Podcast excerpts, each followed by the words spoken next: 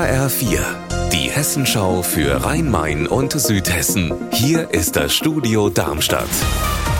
Mit Mike Markloff. Hallo. Es hatte gekracht zwischen Frankfurts neuem Oberbürgermeister Mike Josef und dem Magistrat. Josef hatte, anders als vereinbart, das Gesundheitsdezernat nicht Elke Feutel von den Grünen übertragen, sondern es beim Verkehrsdezernat belassen. Doch es gab Gespräche und heute auch eine Einigung. Frank Angermund, welche? Sozialdezernentin Elke Feutel wird nun doch Gesundheitsdezernentin, allerdings ohne den Bereich Kliniken. Den übernimmt Kämmerer Bastian Bergerhoff, ebenfalls von den Grünen. Und es gibt eine Einigung bei den Aufsichtsratsposten bei der Messe und der Mainova. Die wird Mike Josef, wie von ihm gefordert, von Wirtschaftsdezernentin Stefanie Wüst übernehmen. Und damit hat der OB alle seine Forderungen durchgedrückt.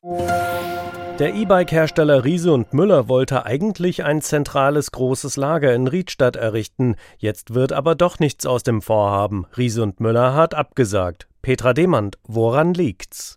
Na, an der Stadt Riedstadt jedenfalls nicht. Die haben offensichtlich Himmel und Hölle in Bewegung gesetzt, um das Gewerbegebiet in Wolfskehlen entsprechend zu erweitern.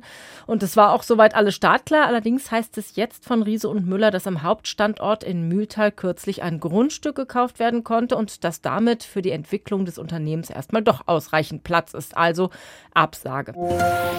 Das Amtsgericht Frankfurt hat einen Strafbefehl gegen einen Beteiligten am AWO-Skandal wegen Beihilfe zur Untreue grundsätzlich bestätigt. Laut HR4-Reporter Wolfgang Hetfleisch hatte er gegen die erste Entscheidung des Amtsgerichts Einspruch eingelegt. Wolfgang, wofür ist der Mann denn bestraft worden? Das Gericht sagt, der Anwalt habe mit dem damaligen Geschäftsführer der Frankfurter AWO abgesprochen, dass ein Schreibtisch für die Kanzlei von der AWO bezahlt wird.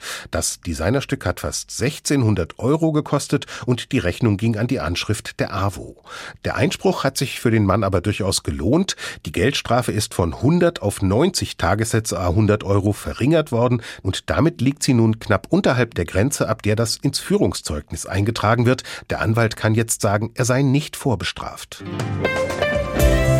Unser Wetter in Rhein-Main und Südhessen. Sonne satt gibt's bei uns in Rhein-Main und Südhessen auch am Abend. Bei Werten um aktuell 27 Grad in Trebur. Ihr Wetter und alles, was bei Ihnen passiert, zuverlässig in der Hessenschau für Ihre Region und auf hessenschau.de.